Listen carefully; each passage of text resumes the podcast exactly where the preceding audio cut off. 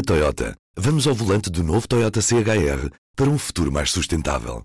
Se esse também é o seu destino, escolha juntar-se a nós. O novo Toyota CHR, para além de híbrido ou híbrido plug-in, incorpora materiais feitos de redes retiradas do mar. Assim, foi pensado para quem escolhe ter um estilo de vida mais ecológico e consciente. Cada escolha conta e escolher o novo Toyota CHR é ir mais além pelo planeta azul. Saiba mais em toyota.pt. Olá, aqui estamos no Poder Público, o podcast política do público. Comigo está Helena Pereira, Sónia Safage, Olá. Liliana Valente. Olá. Liliana, tu andaste a trabalhar nestes últimos tempos eh, à volta da greve dos motoristas. Eh, fizeste também a parte dos textos que o público publicou sobre isto. Com a Luísa Pinto e Ana Brito. Sim, claro, com a Luísa Pinto e com a Ana Brito. Estava a falar do ponto de vista Sim, mais político, político. ponto de mais político. E diz-me lá, do ponto de vista político, é verdade que Costa ganhou por 3 a 0, como ele próprio diz. Isto agora até parece que vai ser uma jogada ensaiada, porque eu vou ter uma resposta que tu vais gostar. Então, Ahm, eu acho que ele marcou três golos. então vá lá. Não sei se ele ganhou por 3-0, mas ele marcou três golos. Ah, porque marcou o primeiro golo ao decretar os serviços mínimos, ahm, mostrando aquela resposta robusta, como disse o ministro Vieira da Silva. Depois marcou o segundo golo com a requisição civil. E por fim deu quase um, um cheque-mate ah, com o acordo que, que fez com a FECTRANS, um, que eu acho que foi o acordo. A FECTRANS é o sindicato afeta a CGTP, um, que eu acho que foi esse acordo que acabou por matar a greve. Uh, apesar de ela ainda ter durado ainda dois dias, salvo erro, um, acabou por ser esse acordo a, a, fazer com que alguma coisa acontecesse, não é? Uh, e sim, por isso eu acho que ele marcou três golos. Agora também, também acho que foi sofrendo algum, alguns ataques. Portanto, não sei se foi 3-0, mas é capaz de. Mas, eh, curiosamente, aliás, como a Helena Pereira hoje escreveu no seu artigo de opinião, o, a ala esquerda do PS esteve completamente unida. É muito divertido ter visto este processo, que foi um processo onde temos a, a geringonça calada, há um bocado à rasca, dizendo umas coisinhas, uns, uns- umas pepitas, umas, e temos a, a ala esquerda do PS completamente alinhada com a posição de António Costa. E tens outra vez a, a, a personagem do conflito a surgir na sua fase final, que foi outra vez o ministro Pedro Nuno Santos, é? que, que dá uh, mote a essa ala esquerda do PS. Se numa primeira fase da negociação com os sindicatos uh, os ministros que apareceram mais foi o Vieira da Silva e o Matos Fernandes. Aliás, o Matos Fernandes uh, foi talvez o ministro que mais pegou na greve no- na questão de- da resposta à greve. Depois tiveste no- nos bastidores e numa fase mais final hum, a entrada outra vez em cena do Pedro Nuno, do Pedro Nuno Santos nas negociações e com esta machadada que foi o acordo com a FECTRANS também um bocado para, para desmotivar e para, para dizer aos trabalhadores estão a ver, é possível chegar a acordo e é possível ter aumentos significativos, é este o aumento que nós conseguimos. Hum, se vocês continuarem em greve, isso não vão estar fora deste acordo. Portanto, e isso também, e estas últimas negociações entre o, o- também com a presença do secretário de Estado do, do Emprego, ah, do Miguel Cabrita, eles os dois foram outra vez hum, os governantes a aparecer, ah, que apareceram tal como tinha sido na greve de, na greve de Abril. A ala esquerda, sim, a ala esquerda esteve muito unida, apesar de Unida à ala direita, apesar de haver eh, eu acho que Tanta mesmo assim paz, houve- não houve dúvidas no governo acho que podemos dizer que não houve dúvidas no governo com a resposta robusta que o próprio governo deu podemos ah, chamar musculada, podemos usar assim os adjetivos, mas pronto. eu digo robusta, eu digo robusta, porque foi o robusta. próprio ministro Vieira da Silva e nós gostamos de ser factuais e portanto vou usar a expressão, o adjetivo que o próprio usou. Tivemos foi uma, uma questão engraçada ao longo desta greve toda que foi eh, o governo e a esquerda quase do lado do- dos patrões Aliás, e a o direita a público- defender os, os motoristas que, que não é habitual, que não o é? mundo está perdido.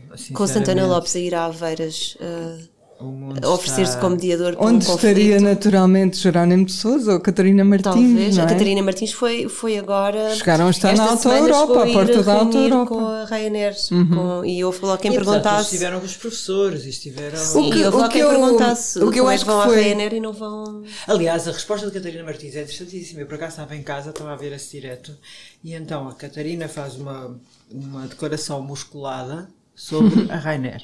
Aquilo é muito divertido. É uma declaração, aliás, que acho que pessoalmente acho que ela tem toda a razão, porque acho isto uma demência. Os serviços mínimos, que aliás em Espanha também foram decretados a este nível, portanto os governos socialistas estão a querer serviços máximos, parece que em todo lado. Mas, e depois alguém pergunta, e os motoristas? E a próxima greve dos motoristas? Ah, eu vim aqui para falar da Rainer. Portanto, isto é um sinal, é, é um sinal que temos um mundo.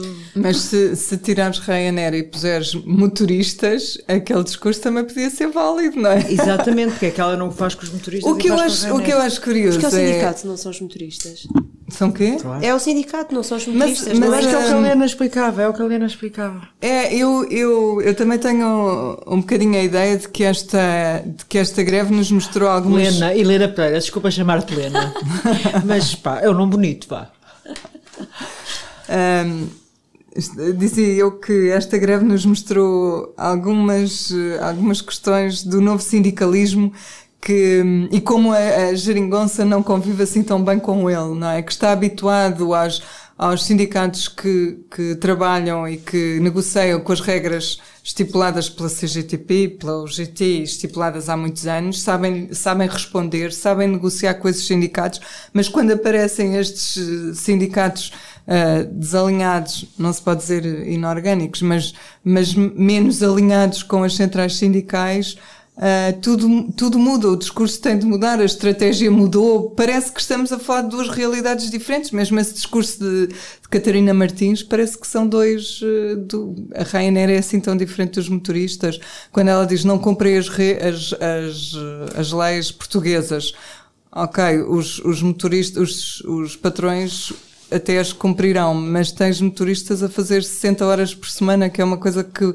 mais ninguém deste país faz. Como o Pedro é? Jorge Simões escrevia, a PGR está a avaliar, hum, está a avaliar as queixas que existem Uhum. de ilegalidades alegadamente cometidas pelas, pelas empresas. E a esquerda branqueou um bocadinho tudo isso, não é? E, e será, porque, será que, que é porque não se identifica com estes sindicatos? Eu acho que isso é uma boa pergunta e, e tendo a concordar com isso, como a Helena Pereira escrevia. É Realpolitik, é o PCP confrontado com a Realpolitik, como o Domingos Lopes dizia na entrevista há pouco tempo ao Totalmente. público. Não, Mas tu achas acho, que o governo ganhou 3 a 0, Le- Helena? acho que o governo e António Costa fizeram aquilo que sabem fazer e bem, que é política. Quando acontece um problema, tem que se agir de maneira, da melhor forma para defender os seus interesses. E o governo fez o que. O que Mas não achaste que foi um bocadinho exagerado? ah, sim, sim, Foi, foi. um bocadinho para quer além. dizer, eu às vezes estava a ouvir. a ouvir, eh, Mas ele, atenção que a PGR permite que isso tivesse Não, acontecido. permite, permite mais. é, é preciso dizer, é, permite mais. O que a PGR surpreendeu-me, permitia mas uma, uma requisição civil total, que não tiveste, e permitia uma requisição civil antecipada e permitia serviços mínimos, ou seja, na primeira fase, serviços mínimos mais extensos, que, como dizíamos há bocado, no culminar poderia ser até com a manutenção de alguns serviços, e houve os 100% do aeroporto e da, do- dos, dos postos prioritários eram a 100%, era a manutenção do serviço, mas permitia mais, é verdade. Eles mesmo assim não Portanto, gastaram as claro fichas que tudo- todas, ainda, Sim, pode, exatamente. ainda pode ir mais longe. Tudo o que foi feito pôde ser feito. Agora, surpreende-me porque é como se houvesse um setor em que não se pode fazer greve, quase. É. E Mas se- já há, não é? se- Sim, há uns por lei a Constituição proíbe, os juízes, os polícias, os militares, e depois há outros que, ah, ah, quando a coisa pode paralisar o país, não pode ser feita greve, e por muito que nos custe, ah, as coisas não são bem assim. Agora, realmente é curioso, porque eu percebo do lado do governo que, que como disse António Costa, tivesse feito tudo para dissuadir ou tornar difícil aos grevistas fazerem greve. Mas eu parece-me que o mais interessante não é tanto o governo, mas é mais a resposta do PCP e do Bloco. O do Bloco eu nem percebo muito, porque o Bloco não tem uma implantação sindical muito grande, mas eu percebo que para o PCP e para a CGTP estejamos a viver assim uma espécie de, deixa-me exagerar, de uh, perestroika. Eu acho que só na altura da perestroika é que eu vi o PCP tão uh, hesitante e tão assustado e uh, com as palavras e com os comunicados e escrevia uma coisa e voltava atrás. Porque o Mas o comunicado PC do PCP... Na altura da perestroika, Ah, sim, não estou a dizer agora, Ah, agora. Não, é engraçado porque o comunicado que o PCP faz no, no dia que arranca a greve ou na véspera ah, é mais duro para os motoristas do que propriamente Muito para o mais, governo. muito mais. E é um comunicado grande com vários pontos e foi bem pensado. E portanto, agora o que nós estamos é. ahm, no fundo, há uma, uma ordem sindical que empresários e sindicalistas ah, defendem em Portugal. E quando temos este sindicato dos motoristas independente, como tivemos há pouco tempo a greve cirúrgica, que foi uma greve dos enfermeiros organizada ah, no Facebook e que pôs em causa até ah, quase os fundos de greve ah, que não são usados em Portugal e que de alguma maneira foram foi usado através do Facebook.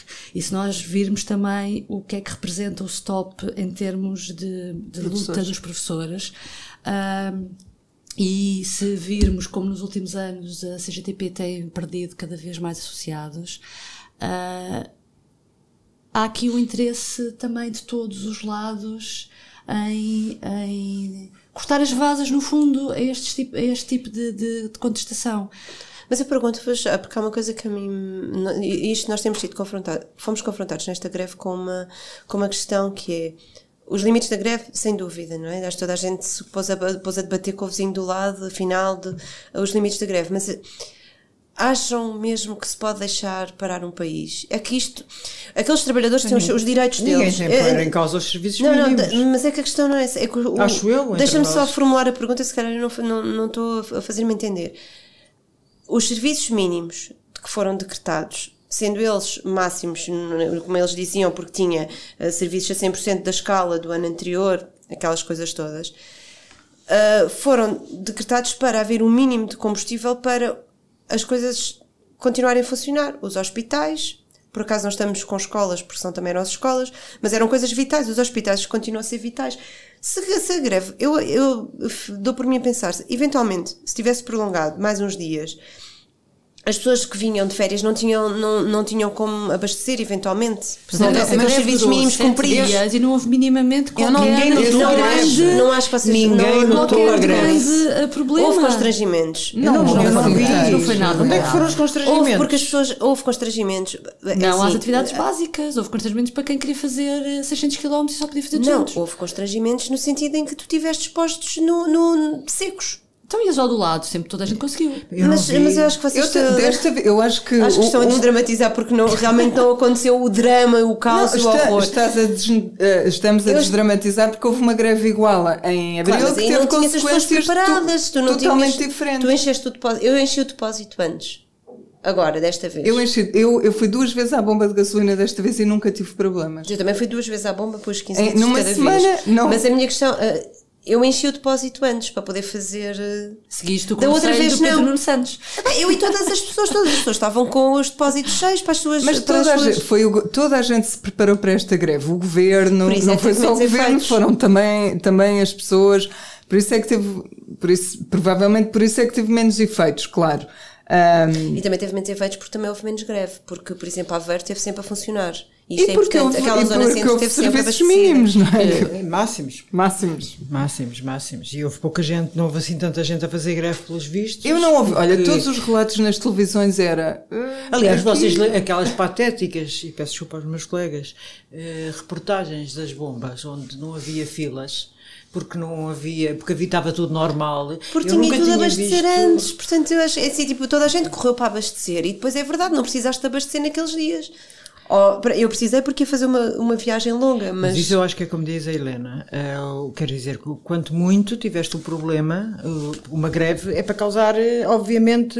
Não, a eh, greve é para causar prejuízo ao, ao, ao com, com quem tu estás em. em... Então ilegalizas a greve dos médicos. Não, não, não, desculpa, não é isso. A greve dos médicos é para fazer, eh, tem uma, com, com o patrão que é o Estado. Mas Neste o- caso, o patrão são as empresas, não é o povo português todo. Mas tu nunca Mas o- prejudicas o, pat... O patrão Mas está- o patrão Estado, como Olha, é que tu prejudicas o Jorge, que até é um patrão? homem de esquerda do PS acha que se deve ilegalizar as greves dos médicos e dos enfermeiros. Por exemplo, foi o primeiro a dizê-lo. Eu não acho, aliás, há um parecer da PGR que eu li esta semana sobre exatamente uma greve dos médicos de 2014, em que ah, nós até. ah, a, a PGR considerava o parecer, exatamente porque uma questão que se colocou com, com este parecer da PGR era, ah, isto é quase ilegalizar a, a greve dos médicos. Uh, isso quando os médicos quiserem fazer também vai ser ilegal, e já foi. E já foi. Já foi considerado, em 2014, a PGR dizia isso, que uma greve às horas extraordinárias era na prática uma greve às urgências e quem, quem não a cumprisse seria uma, uma ação ilícita. Portanto, sim, já é considerado Uh, se não houver serviços mínimos. Então pronto, qualquer dia acabamos com a greve. Não, se não houver serviços mínimos. Se vamos houver... fazer uma revisão constitucional, vamos propor. Mas tu achas mesmo, mas eu, eu, eu isto faz uma coisa que me faz confusão. Eu não sou é, contra é... os serviços mínimos, eu acho é que estes foram máximos. Pronto, e, não, okay. e, e, tenho, e, tenho e tua... aquele parecer da PGR parece-me.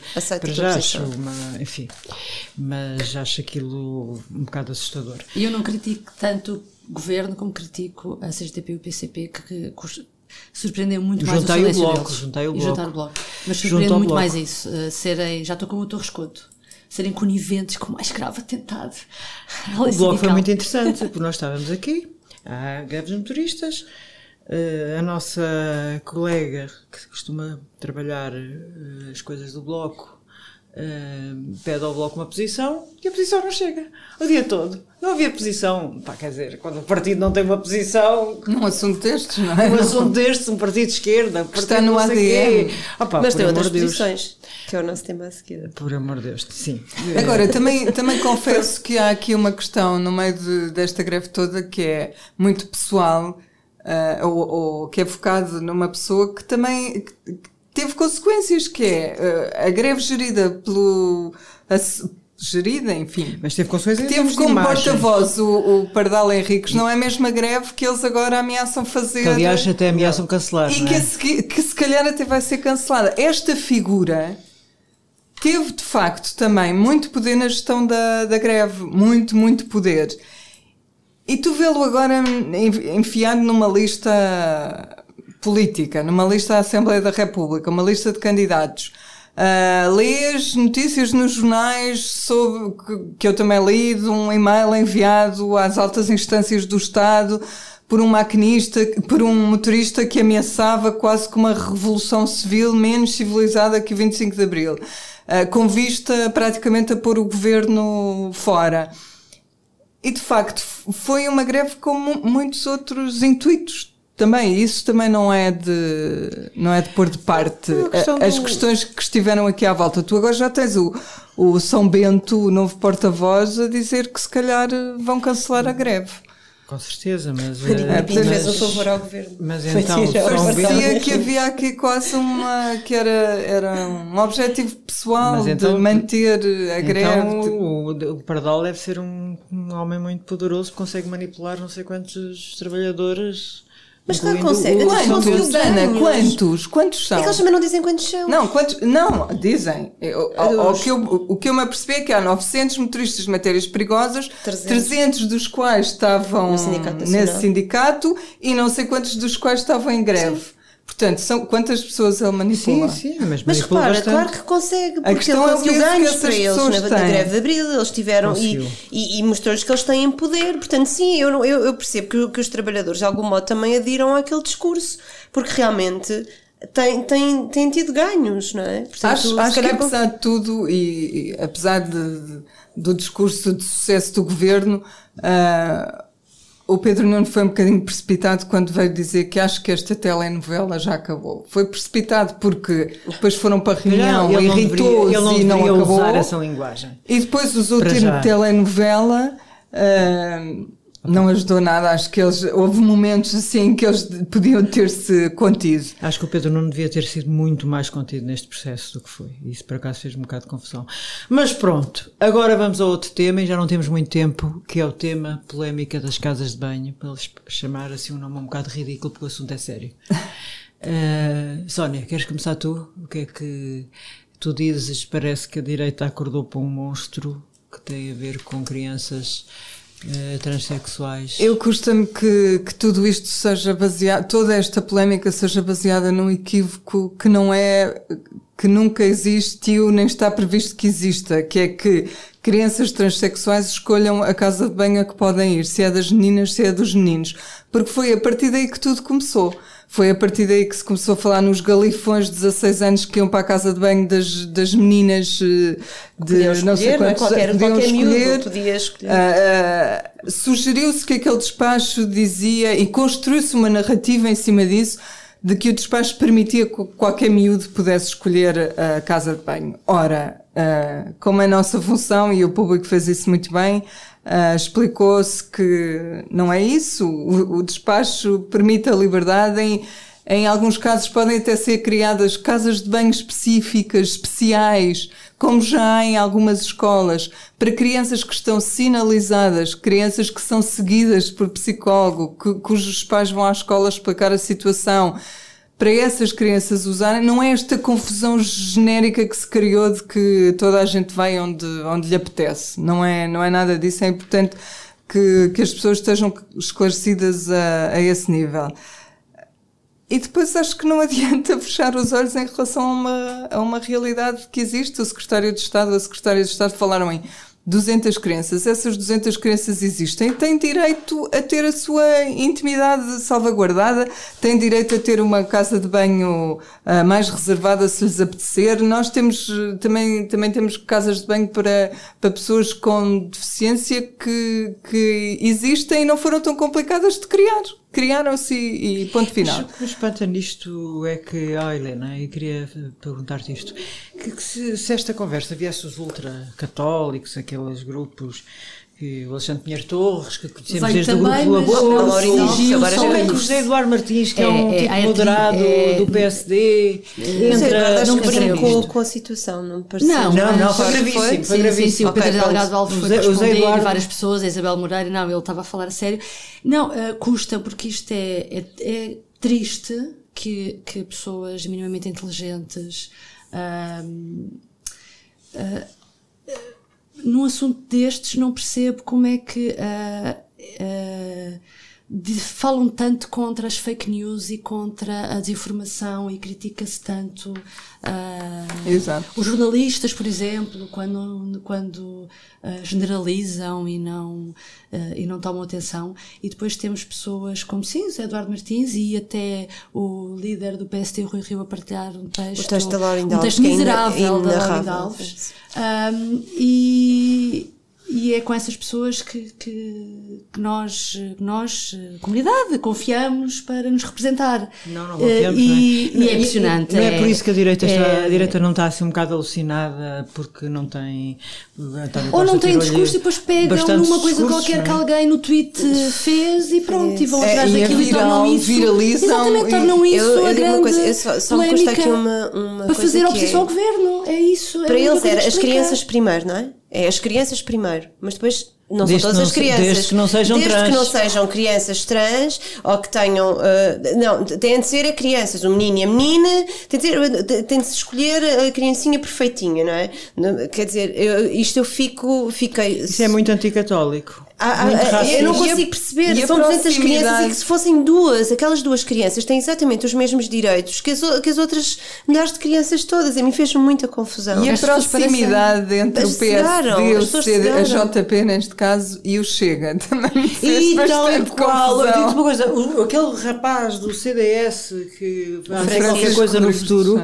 Francisco, eh, pá, aquele homem tem futuro como um Salvinizinho de Sim, mas por tiveste casa. o, o o presidente do, do, do PSD a partilhar, o, como a, Uhum. a Helena dizia bem, um texto miserável eh, da Laurinda Alves, completamente desinformado de uma ponta à outra, a criar uma narrativa que foi. Aquele, aquele texto foi muito partilhado eh, por pessoas que, que o tentaram desmontar, mas partilhado como. Estão a ver como o próprio Rui Rio a ler. Isto é quase como obrigatório Vocês- ler, porque isto é que diz a verdade sobre o que é que está no Mas despacho. acho que eu às O vezes é um acho, despacho acho que alguém rouba. É um despacho-. Eu acho que alguém rouba o Twitter do Rui Rio. Eu acho Não, que é mesmo um hacker.